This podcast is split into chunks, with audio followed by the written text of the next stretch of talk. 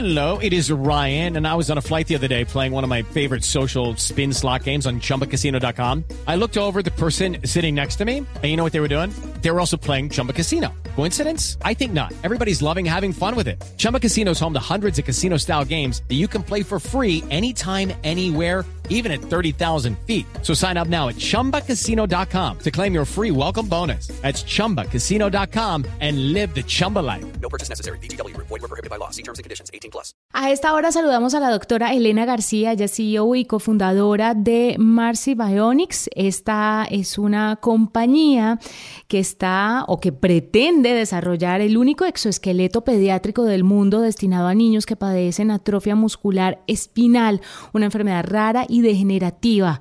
Elena es socia fundadora e impulsa todas las fases de innovación y negocio de la empresa, doctora en robótica, ingeniera industrial por la Universidad Politécnica de Madrid, investigadora científica del Consejo Superior de Investigaciones Científicas en el Centro de Automática y Robótica y tiene más de 20 años de experiencia en investigación en robots que caminan. Vamos a ver qué es esto tan maravilloso que piensa hacer por estos niños. Doctora Elena, bienvenida a la nube. Hola, muchas gracias. Sobre este proceso de desarrollo e innovación de un exoesqueleto pediátrico, ¿cómo ha sido el proceso y qué se requiere para ya tenerlo listo para estos niños? Bueno, pues ha sido un proceso que parte de la investigación en el Consejo Superior de Investigaciones Científicas. Eh, en el año 2013 desarrollamos el primer prototipo de exoesqueleto pediátrico y lo probamos en una niña tetrapléjica que se llamaba Daniela. Y bueno, pues estos resultados pues eh, se conocieron a nivel internacional y esto generó una grandísima demanda por parte de bueno de familias, de médicos de todas partes del mundo. Y bueno, pues por eso fundé la empresa Marcy Bionics para poder desarrollar estos dispositivos, certificarlos como producto sanitario y poder llevarlos a, los hospitales para que lo pudieran utilizar eh, todos estos niños. Entonces, en este momento ya se ha completado todo ese proceso, eh, ya se han hecho todas las evaluaciones clínicas, se ha certificado la tecnología y estamos simplemente a, a nada, a un mes de que la Agencia del Medicamento nos otorgue ese marcado CE que nos autoriza a llevarlo a todos los hospitales y a los centros de rehabilitación. Doctora García, ¿y de qué manera los niños, los pacientes con esta eh, movilidad tan limitada por la condición médica en la que están, controlan el exoesqueleto? ¿Cómo le dan las órdenes al exoesqueleto?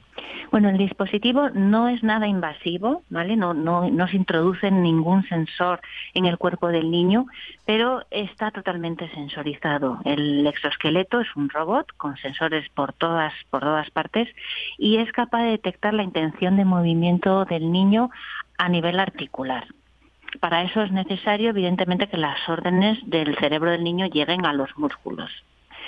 Si no es así, como puede ser el caso de una lesión medular completa, entonces es posible controlarlo con, un joystick, ¿vale? Y el dispositivo pues camina siguiendo las órdenes del, niño a través de un joystick. ¿Qué, ¿Qué, tan difícil puede llegar a generar o desarrollar un implante y no un exoesqueleto? ¿Un exoesqueleto no puede ser un poco más engorroso y costoso o, más aparatoso para, para que un niño lo pueda manejar? ¿Por qué un exoesqueleto? Bueno, porque estamos trabajando con pacientes que lo que tienen es un déficit de, fuerza muscular o de movilidad, pero tienen todos sus miembros perfectamente. Entonces, no, no estamos hablando de sustituir una pierna, sino de aportarle la musculatura que le falta. Entonces, para poder hacer esto, lo que se necesita es una musculatura artificial. Y esto, pues, son motores con sus tendones, con elementos elásticos, receptores sensoriales, todo lo que tiene el modelo biomecánico del músculo, lo incorporamos nosotros, pero tiene que estar trabajando en paralelo al miembro humano, eh, en este caso a las piernas del, del, niño. Entonces es un armazón que envuelve las piernas del niño y le aporta la fuerza que necesita para el movimiento. ¿De qué manera, doctora García, puede uno, de, digamos, trabajar o lograr que ese tipo de avances tecnológicos sean lo, lo, mayormente masivos posible? Es decir, que lleguen a más hospitales, a más niños, a más países. Bueno, sí, en eso estamos trabajando precisamente. Son productos sanitarios y, por tanto, eh, siguen una regulación internacional, una directiva internacional de productos sanitarios. Y luego, pues, eh, dependiendo del país, eh, pues se necesita, pues, cumplir con una certificación determinada. En el caso de Europa es el marcado CE. Algunos países de Latinoamérica también lo aceptan. En el caso de Estados Unidos es la FDA. Entonces, bueno, pues hay un proceso que lamentablemente es largo y burocrático en el que hay que aportar a las autoridades competentes en, cada país pues la documentación que se requiera para, para autorizarlo. Ese es el primer paso, que esté autorizado. Y a partir de ahí, pues un proceso comercial de distribución. Pero bueno, esa parte eh, hay que decir que tenemos ya contactos con muchísimos distribuidores que, que desde los diferentes países pues ya nos han hecho, nos han hecho llegar su interés por, por colaborar con nosotros. Doctora, en temas de robótica, ¿qué otros avances han hecho importantes que nos pueda contar y compartirle a los oyentes de la nube? Bueno, la robótica está avanzando muchísimo, siempre para mejorar la calidad de vida de, las personas. La robótica es magnífica para aportar fuerza y en ese sentido puede complementar las capacidades humanas.